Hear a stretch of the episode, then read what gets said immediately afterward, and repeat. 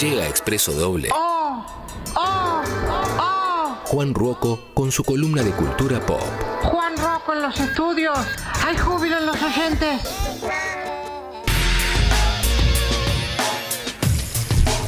Qué emocionante recibir a Juan Rocco. Hay júbilo. ¿Cómo estás, Juan? ¿Cómo está Clemen, Diego, Martín? Qué gusto. Qué Juan lindo, querido. Qué lindo estar acá. Muy emocionante, ¿no? Sí, muy emocionado. Hay júbilo también en Hay tus júbilo. Hay ojos. júbilo, hay júbilo. Tiene una hay gorra, sueño. gorra Sí. espectacular, Juan, hoy, ¿eh? La gorra Hoy con traje mucha cultura pop. ¿Qué te es? Gorra de las Tortugas tortugas, ninjas, sí. tortugas. Tortugas ninja. Se la robó a Rodrigo Noya a la salida Sí. del agrandadito. Sí, exacto, muy buena. Y corte de pelo.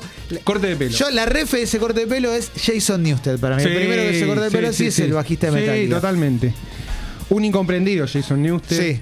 Odiado por sus propios compañeros. Sí, sí, Un sí, tipo sí. que bancó la parada muchos años y yo lo quiero, yo lo, le- lo quiero mucho a Jason Newsted. Yo le- a mí me cae bien, porque Jason. quiero que le lleguen mis saludos. Sí, Le sí. va a llegar, le va a llegar. Porque llegar. es el tipo que entra a Metallica cuando se muere el bajista original, Claro. que era un Cliff Barton. sí.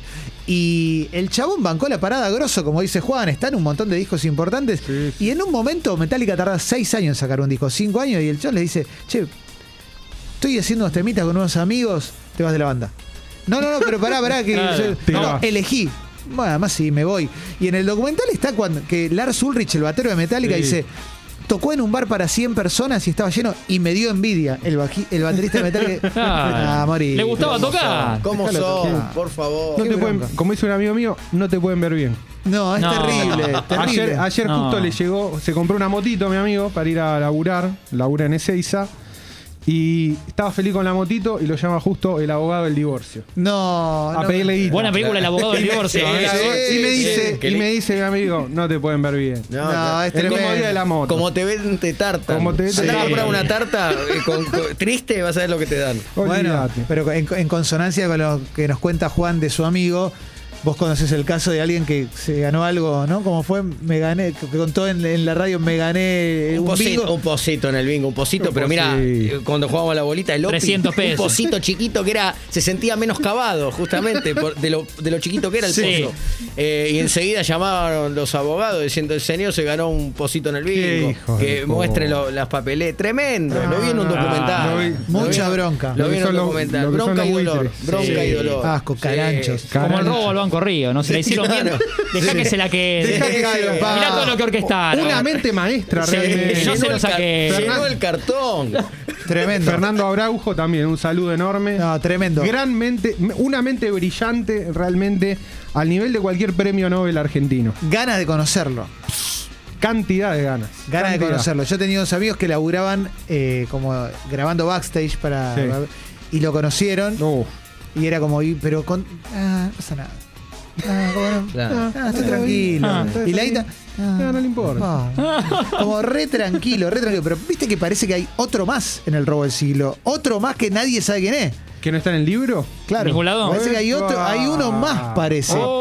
Como otro, como un histórico de Lampa. Claro, como el, el volpato de ellos, el, el verdadero Ah, cerebro. Claro, claro, Oh, claro. claro. Igual la historia de Araujo, ya está, Datos. la columna de cultura pop va a ir Chao. por diferentes lugares. Sí, Vamos a hablar de, queda, algo particular, Sí. pero a mí me resulta fascinante el cerebro de ese chabón y, Sí, sí, sí. sí. y todo lo que hizo, porque era un tipo que primero pintaba y había creado su propio método de pintura. de pintura, sí. Tipo el, en el Chacal, la película del Chacal con Bruce Willis se ve eso. Ah, mirá. Mirá. No sé si la. No la vi, no la vi. No quiero abrir una novela ventana. peliculón, pero no me simplemente acordaba de ese detalle. Se ve cuan- como en eh, una van, una camioneta, él tiene que disfrazarla rápidamente por poner que era blanca y él necesitaba que sea Sí, otro color. sí, sí. En, en 10 segundos con un tipo de pintura la, la- la queda roja. Ah, no, no, pero esto era atelier de pintura en un. Se, se había creado un atelier. Sí, Espectacular. En San Isidro. En- Sí. arriba de la estación San Isidro. ahí. Y, pin- y pintaba y también cultivaba marihuana porque Sí. le gustaba mucho. Ajá. Capo de jiu-jitsu. Capo de Jiu-Jitsu. Capo de- o sea, en la Como cárcel. Claro, en la cárcel era como. Sí. Llegó como, como Llegó un el sensei. sensei. El sensei le decían, ¿no? Le el parece. sensei.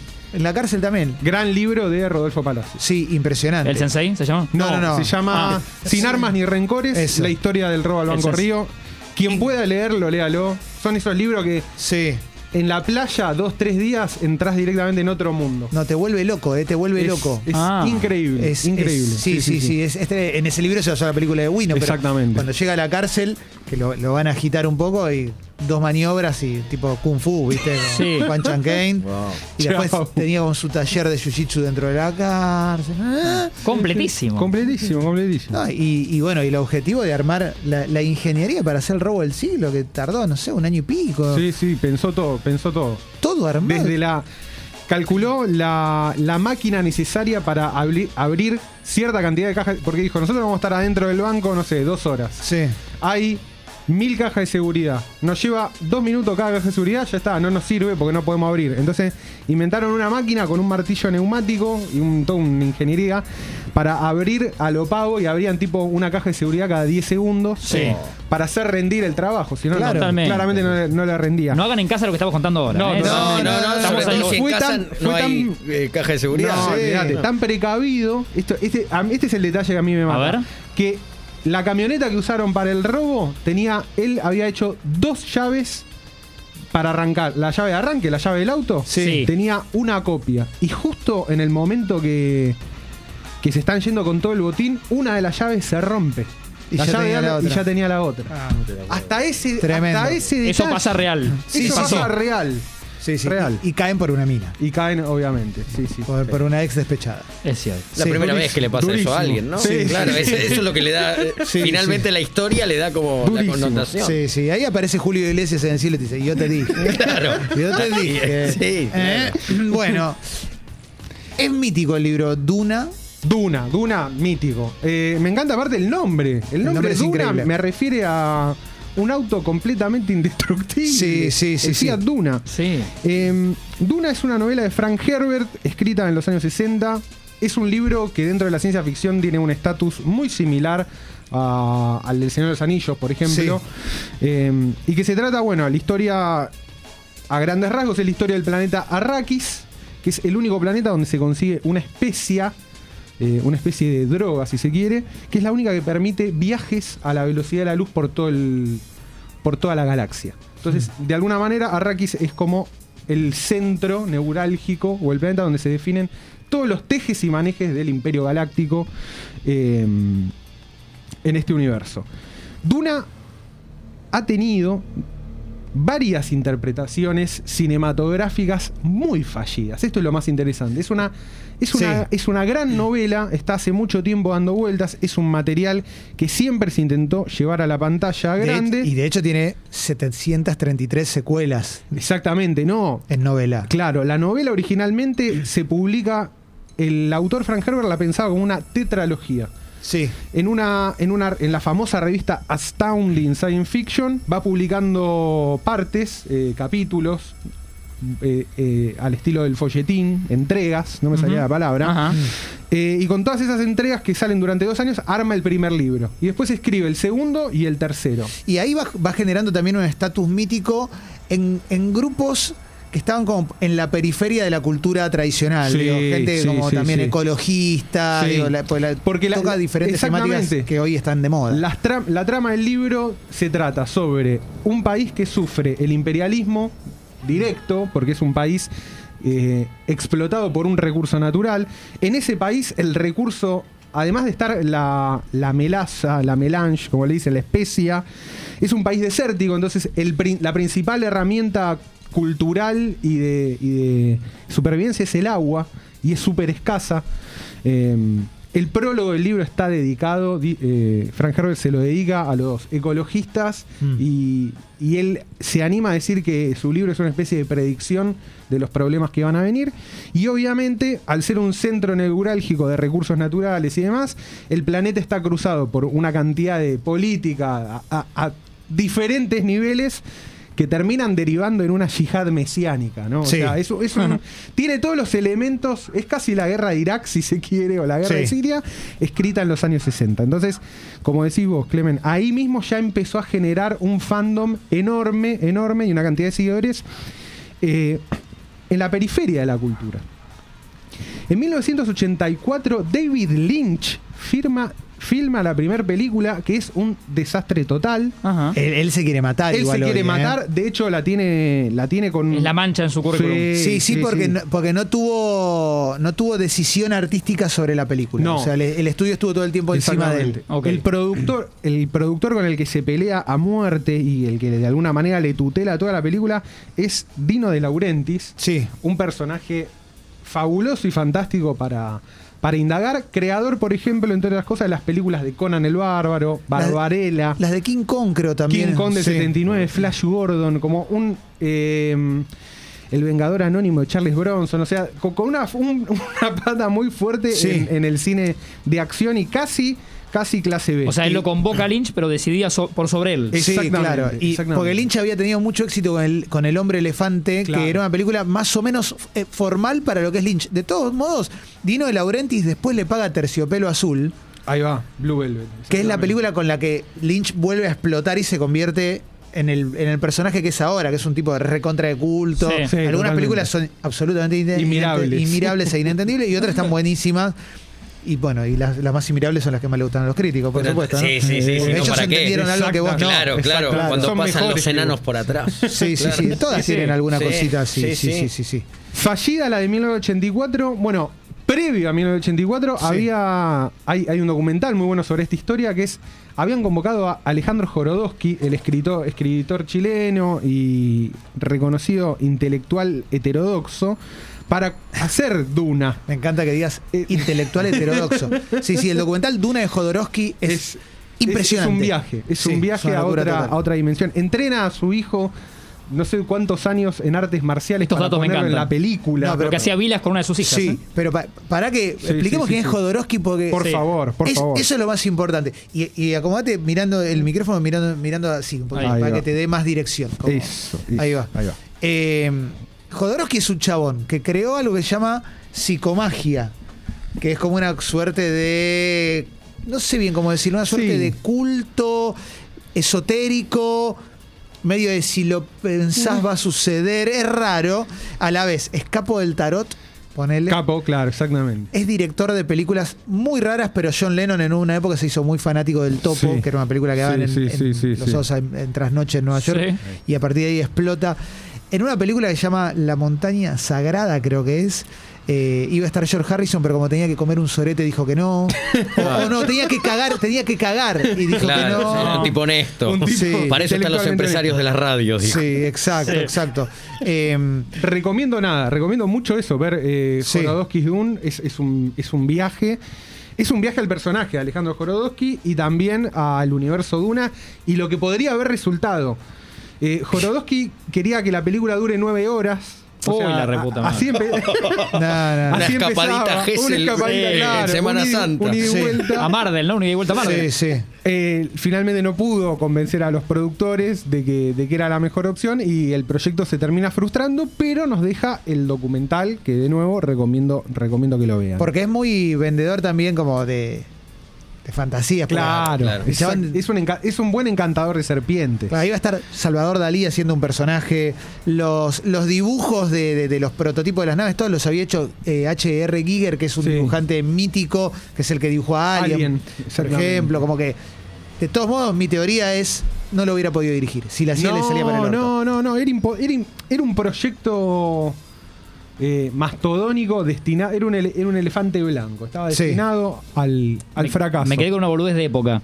Dijiste esto, viste, que John Lennon le impactó su obra. Lo- Sí. eh, en épocas hoy de redes sociales, un ultra famoso, un genio, le impacta la obra que hizo tal acá. Sí. Y re- histo- dos historias de Instagram. Sí. La otra persona ya está, ya tiene la vida armada. Sí, ahí sí, por sí, ahí no te enterabas que a John Lennon le gustaba Que lo que- likeó John Lennon. Es que Totalmente. exacto, Claro, ¿no? le hizo una historia. Claro, claro, era un culto, era un culto medio subterráneo, el de ir a el sábado de la noche a ver una función Sí. del topo.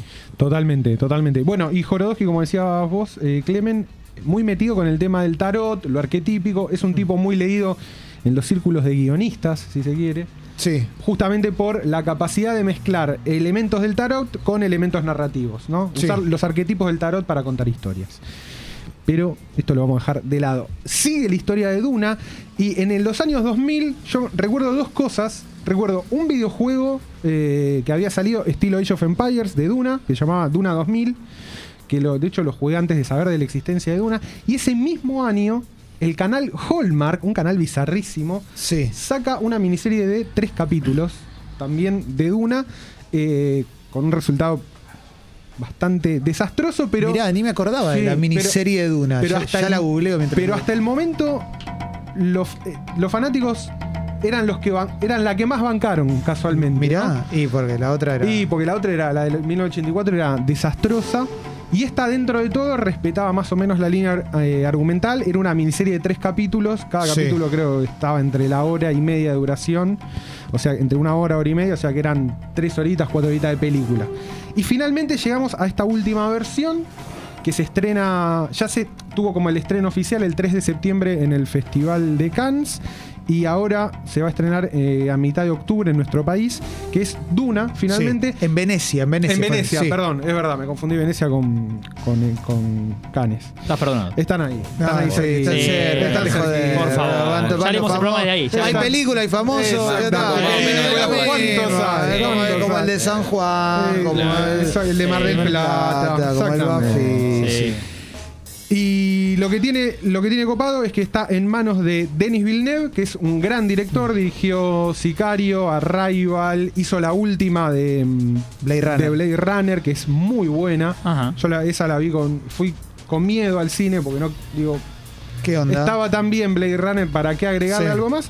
Y la verdad es que estuvo, estuvo muy a la altura de del material original, está Harrison Ford, toda la movida. Así que se espera, hay mucha expectativa con esta película porque hay un buen director Sí. que ya ha demostrado tener suficiente capacidad como para agarrar un proyecto así. Ha dirigido varias películas de ciencia ficción eh, y tiene en manos, bueno, una de las historias más grosas que, que- que hay disponibles en, en el universo justamente de, de la ciencia ficción. Así que yo le estoy esperando con mucha expectativa. con Yo mucha también. expectativa. Está el actor de moda ahora, también está este chico Timothée Chalamet que está en todas las películas de Hollywood, está en todas Está, ahora. Sí, está Javier Bardem. Sí. Está gente, me pasa con los famosos de ahora, por ejemplo, dicen, está Zendaya. Claro. Que no sé, es gente que es tipo McLovin, ¿viste? Sí. Tiene un nombre. Sí, increíble. Gusto de Zendaya. helado. Zendaya Zendaya, helado. Sí, claro, sí, dame uno de Zendaya y sí. Pistacho. Sí, sí, sí, boludo, está Zendaya. Y vos decís, sí, no, no sé, no, no trabajo, La maestro. no, no, no, Me agarra sin cambio. Sí, la verdad que no, no, ahí no. Ya doné. Y, y, y pará, y en la anterior estaba Sting. En, Sí, en la- en la de- sí, es cierto, Sting. es cierto. Estaba Sting Eh, también. Sting, y bueno, y después quien fuera el, el actor que nunca me. Kyle MacLachlan. Exactamente. Muy buen nombre. actor fetiche. A- actor fetiche de, eh, de David Lynch, estuvo en. Bueno, es el protagonista de Twin Peaks, el que le gusta el cafecito. Ni más ni menos. Sí. Ni más ni menos. Y el tecladista de Doors, que no tiene nada que ver con. Es con- verdad. Hace tecladista de los Doors. Es el tecladista de los Jim Doors en la película de. De en la película Stone. donde Val Kilmer se creyó que era Jim Morris. Yo Sí. creo que se- él. eh, Durante ese tiempo él se convenció a sí mismo de que era Jim Morris. No, pero ¿viste el documental de Val Kilmer? No, no lo vi. Lo, cuenta, ¿eh? Ah, ¿lo Le cuenta? pasó eso, ¿eh? Ah, le pasó. Cuando hizo, estaba tan convencido de lo que estaba haciendo y que primero lo tenía que hacer él y bueno, manda el. Sí, sí, sí, sí. Estuvo un año escuchando los Doors todos los días, actuando como Jim Morrison con la esposa. Ay, la No. mujer. Eh, La entrevista la no- es, es a la mujer. Sí, adivina Claro, si está claro, la separado. patrona. Adivina Eh, si no, está divorciado. claro. Adivina si- Adivina si Sí. quiso negociar eso la mujer. Negoció, No, no, tremendo, tremendo, claro. tremendo. Eh, el universo de Juan Ruoco se compone de diferentes planetas. ¿eh? Podés encontrarlo en Real Juan Ruoco en Ahí redes sociales. Están las novelas, libros de cuentos, sus podcasts, como por ejemplo Random Podcast, Círculo Vicioso, Desencriptados que hace acá en Congo junto a Ripio. tremendo. ¿Cómo viene Desencriptados? Muy bien, hoy tenemos, hoy grabamos otro capítulo. eh, vamos a hablar un poquito de qué estuvo pasando esta última semana. Es como la quinceava vez que China prohíbe las criptomonedas, así que Uh. vamos, a, vamos a hablar también de. Vamos a hablar de eso. Eh, viene bien, viene muy bien. Ah, y voy a hacer una invitación, ya que Sí, estoy. Atención. venga, venga, venga. ¿A qué hora en tu casa, Juan? Claro, Sí. Viernes. Por fin fondió. Traigan mina, dice. Hace vamos. 10 años que no como fondió. Vamos bien. Sí, Fondue, con- de queso. Bueno. Viernes, sábado y domingo es la feria de editores. Se va a hacer en Perón y Gallo, en el barrio porteño de Belvanera. Y vamos a estar ahí co- en- con la editorial, con Editorial Neptuno. Vamos a tener un estancito. Vamos a vender las Velociraptors. Tenemos un montón de stock viejo Muy bueno. que queremos sacar a la luz. Vamos a vender Autopista al Espacio. Y bueno, nada, es un gran momento para ir a ver y girar y conocer todos los proyectos del mundo editorial Me encanta. independiente, que Buenos Aires es un vergel y hay gente muy linda, muy copada, así que si se quieren dar una vuelta, creo que es stand 103 o 108, vamos a estar. Buenísimo. Pasan, saludan y hay descuento especial para gente de Club Congo. Vamos Ah, todavía, aguante, ahí aguante. está. Ahí va. De hecho, este Eso viernes es. seguramente hagamos una nota con respecto a, a esa Buenísimo. feria. Así que Buenísimo. Va, va, va, va con toda. ¿Se podrá quedar Juan al departamento Y porque comercial? viene ahora, viene Ah, ahora. Sí. Y porque siempre alguna podrá propuesta quedar- está. Me, Ah, llamaron, me llamó la gente de carne por popa y Sí, bueno, estamos, estamos, en, estamos en tratativa. Estás entre eso y zucchini en la Eh, cola. Exactamente. No me, no me. Termina de convencer del todo la propuesta, pero vamos a llegar un a buen puerto. buscado por las marcas. Sí, sí, sí, sí, Sí, sí. sí, sí. ¿En cuánto lo tenemos esto, Martín? ¿Se puede? Cuando quieran, cuando no, quieran. después de una canción, Sí, sí, entonces, sí. el departamento comercial de Martín Reich. Gracias, eh.